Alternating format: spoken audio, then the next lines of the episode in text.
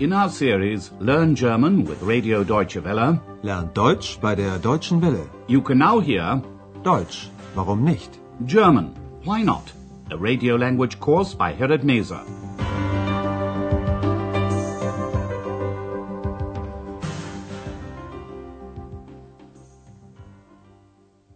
Liebe Hörerinnen und Hörer.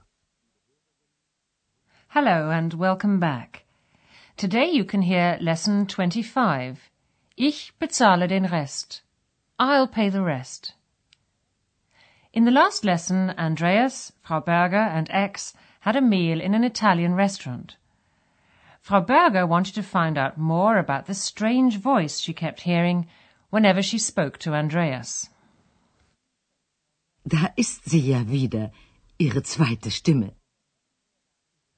Frau Berger doesn't realize that the voice she hears belongs to X, because X is invisible. X was enjoying this game, and to make things even more confusing for Frau Berger, she ordered an orange juice. Einen Orangensaft. Andreas tried to ignore X and to distract Frau Berger's attention at the same time. The three of them are still at the restaurant and are about to pay the bill. Frau Berger doesn't think Andreas should pay for her because he doesn't have much money. Listen to the following scene. What does Frau Berger give the waiter? Was bezahlen Sie? Ich bezahle den Salat, den Fisch und das Mineralwasser. 5 plus 15 plus 2,50. Das macht 22 Mark 50. 25. Vielen Dank. Frau Berger pays for a salad, fish, and a mineral water. This comes to 22 marks 50. Das macht 22 Mark 50. She wants to give the waiter a tip, so she rounds up the bill to 25 marks. 25. The waiter turns to Andreas and begins adding up the bill for his meal. Listen to the rest of the conversation. Andreas suddenly finds himself in an embarrassing situation. Why? Und Sie? Ich bezahle den Rest. Also eine Pizza mit Schinken. Ja, und das Bier. 8 plus 2,50. Das macht 10 Mark 50. Mhm. Mein Geldbeutel. Ich finde meinen Geldbeutel nicht. Ich habe ihn sicher im Mantel. Einen Moment bitte. Andreas has forgotten his wallet. Geldbeutel. Listen to the conversation once again.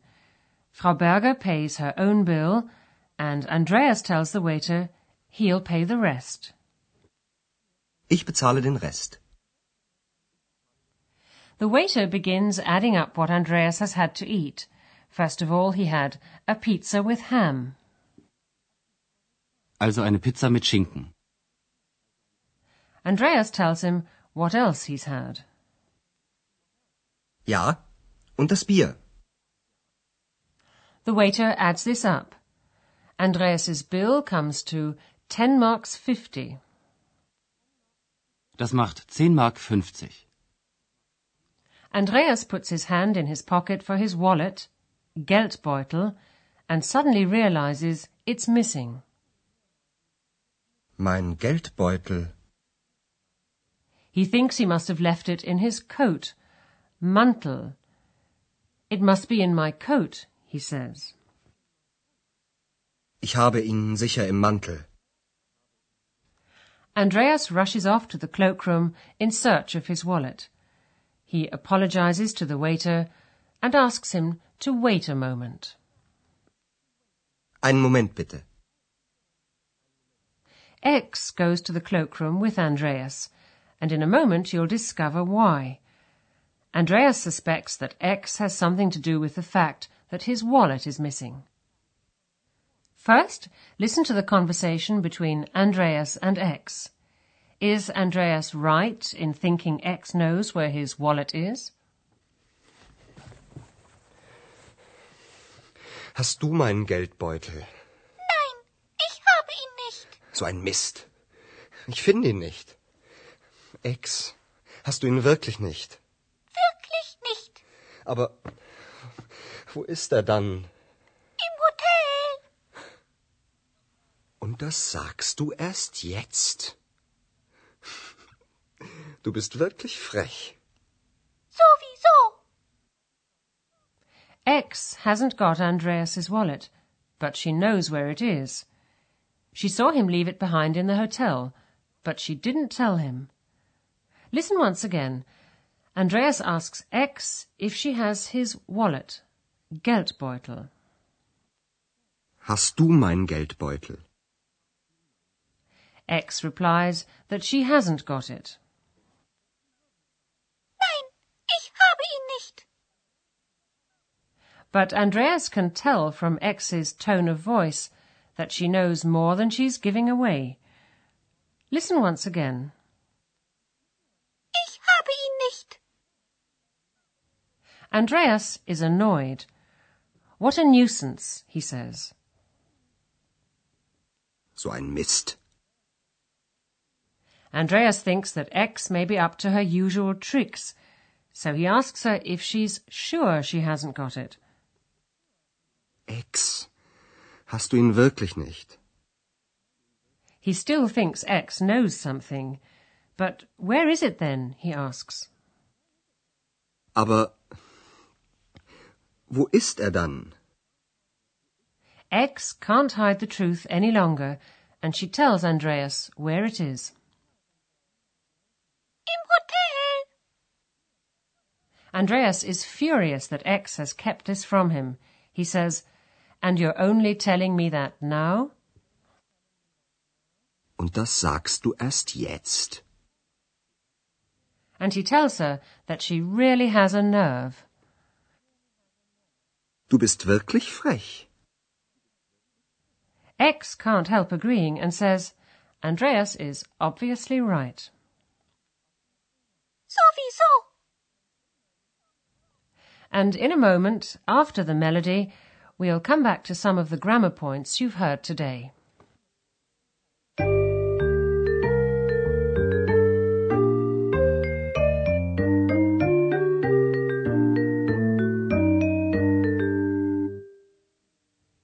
In today's lesson, you've heard examples of the definite article in the accusative case.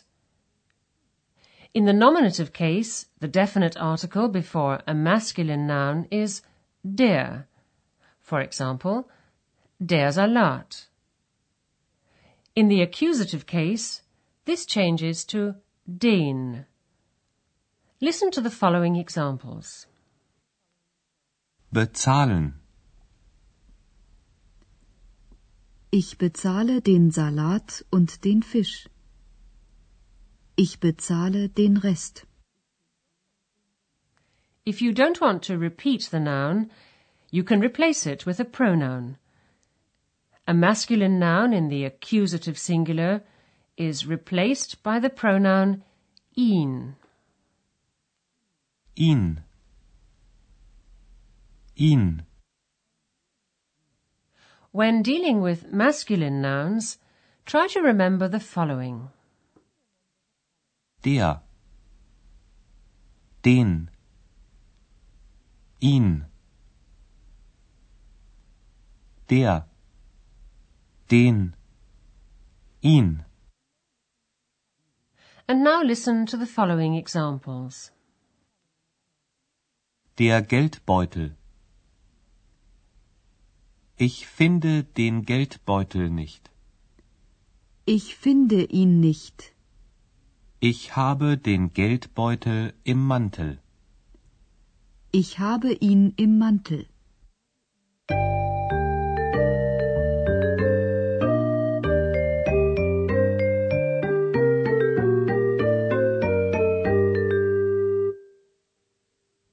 Finally, listen to the dialogues from the beginning again. And while you're listening to the music, sit back and relax.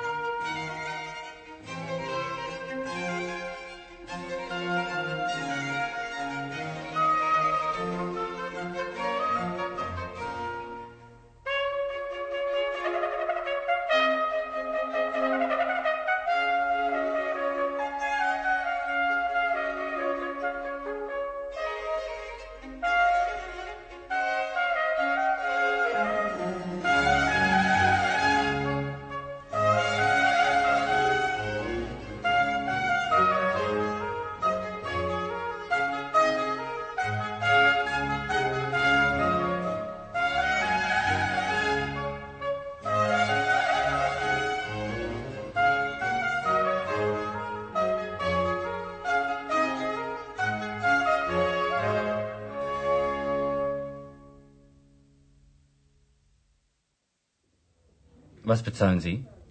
Ich bezahle den Salat, den Fisch und das Mineralwasser. 5 plus 15 plus 2,50. Das macht 22 Mark 50.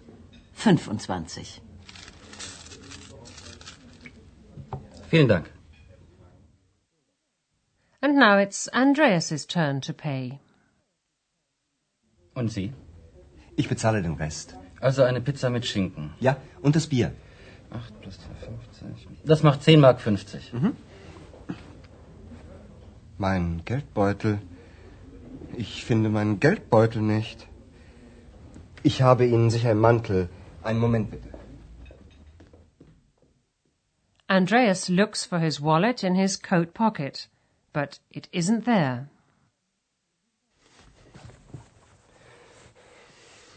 Hast du meinen Geldbeutel? Nein, ich habe ihn nicht. So ein Mist. Ich finde ihn nicht. Ex, hast du ihn wirklich nicht? Wirklich nicht. Aber wo ist er dann? Im Hotel. Und das sagst du erst jetzt? Du bist wirklich frech. Sowieso.